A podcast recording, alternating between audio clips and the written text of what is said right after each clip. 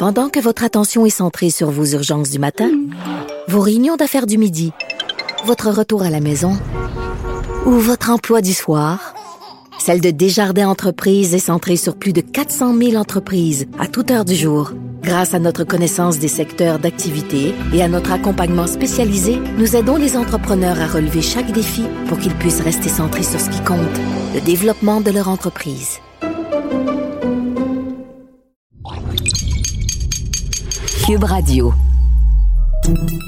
Salut, c'est Charles Dran avec l'équipe dans 5 minutes. On s'intéresse aux sciences, à l'histoire et à l'actualité.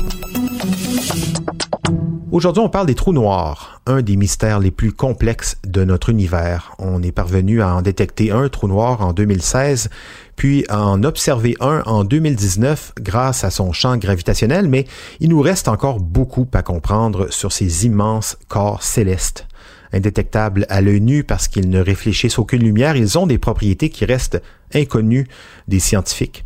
Un institut de recherche en Allemagne est justement parvenu à proposer un modèle théorique qui révèle une nouvelle propriété des trous noirs, une propriété assez particulière. Écoutez ça, grâce à plusieurs simulations informatiques, des scientifiques belges, allemands et japonais sont parvenus à une hypothèse surprenante, même si on croit que les trous noirs avalent tout lorsqu'ils apparaissent. En fait, ils pourraient aussi créer Créer quoi? De l'or, de l'argent et plusieurs métaux lourds pourraient apparaître lors de la naissance d'un trou noir. On n'est pas loin de l'alchimie ici. Voici Félix Penneau. Le trou noir, on le sait, c'est le corps céleste complètement sombre qui naît quand certaines étoiles, des étoiles très massives, meurent. Ces étoiles-là vont d'abord exploser, elles deviennent des supernovas, vous avez déjà sûrement entendu ça, et lorsqu'elles explosent, leur noyau s'effondre sur lui-même parce qu'il y a une trop grande force gravitationnelle qui est libérée par l'explosion. C'est comme ça que se forme un trou noir parce que le noyau d'une étoile morte devient tellement lourd, tellement massif que sa force d'attraction va même avaler la lumière. Donc les trous noirs sont tellement lourds que leur force d'attraction peut agir comme le fait le Soleil dans notre système solaire, par exemple, en faisant orbiter d'autres corps célestes autour de lui par sa force d'attraction. Je vous rappelle par exemple qu'au centre de notre galaxie, la Voie lactée, il y a un trou noir énorme, super massif, autour duquel gravite le reste de notre galaxie. Il y a un institut de recherche à Darmstadt, en Allemagne, qui a fait modéliser par ordinateur plusieurs sortes de scénarios de création d'un trou noir. Pour faire ça, ils ont recréé par calcul les genres de conditions cosmiques pour qu'un trou noir apparaisse. Il existe plusieurs types de trous noirs que je vais pas expliquer ici, mais retenez que l'apparition de n'importe quel trou noir dégage énormément d'énergie ça dégage dans l'espace énormément de petites particules qu'on appelle des neutrinos. Et les neutrinos, s'ils sont émis en très forte quantité par l'apparition d'un trou noir, vont même bombarder les atomes de la matière environnante pour peut-être la transformer. Je m'explique. Les neutrinos vont venir s'accrocher aux atomes de la matière environnante pour en changer la charge. Les neutrinos, donc, vont venir s'accrocher à la matière environnante, donc une pierre, un simple astéroïde, par exemple, qui est exposé à la formation du trou noir, ou même une simple particule de poussière.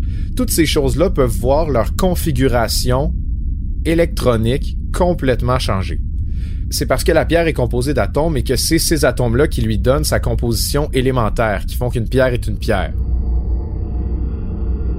Vous vous souvenez du tableau périodique des éléments?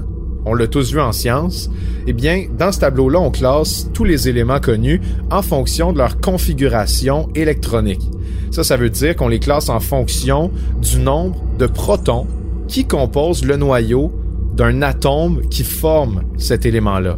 Par exemple, l'oxygène, c'est un élément et c'est le numéro 8 dans le tableau parce que chaque atome d'oxygène possède 8 protons et pour l'équilibrer, il possède aussi 8 électrons.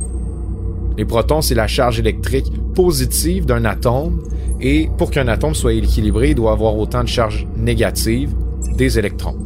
Il existe aussi dans le noyau d'un atome des neutrons qui augmentent la masse d'un atome sans le déséquilibrer. Bref, on était dans l'infiniment petit, retournons dans l'infiniment grand.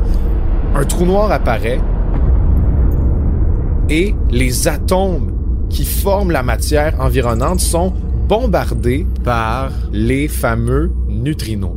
Bref, l'effet que ces neutrinos-là vont avoir sur la matière, c'est très simple. Ils vont augmenter la configuration électronique de l'atome de la matière environnante sans le déséquilibrer. Donc, lorsqu'un atome accumule de plus en plus de protons dans son noyau ou de neutrinos dans ce cas-ci, ben, son noyau devient plus lourd et ses propriétés vont se mettre à changer.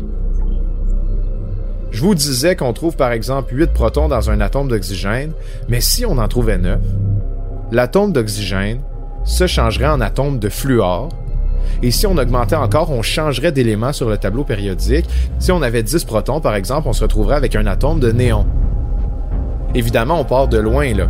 Mais des particules minérales plus lourdes que l'oxygène pourraient voir leur nombre de protons augmenter jusqu'à 79, par exemple, grâce à l'exposition à des neutrinos quand, par un cataclysme qui peut durer des milliers d'années, un trou noir se forme.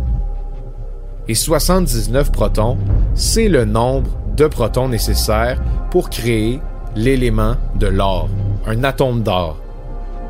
C'est donc comme ça, dans le disque des particules spatiales qui s'accumulent en orbite autour d'un trou noir, à cause de sa force d'attraction que c'est possible de trouver des particules qui vont se changer en or, en argent même, ou encore dans des matériaux beaucoup plus lourds comme l'uranium. Et tout ça aurait été simplement créé par toutes les particules élémentaires libérées lorsqu'un trou noir apparaît dans l'univers et se met à déformer le monde autour de lui. Ouais, 79, c'est le nombre magique pour créer de l'or. Cela dit, euh, une ruée vers l'or euh, assez hasardeuse hein, pour quiconque voudrait aller traîner en périphérie d'un trou noir pour capter deux trois pépites. Je ne sais pas si vous avez vu récemment les images spectaculaires des images reconstituées à partir de l'observation d'un trou noir en train d'attirer une étoile dans son champ gravitationnel. L'étoile se déforme carrément. Merci Félix Pedneau, c'était en cinq minutes.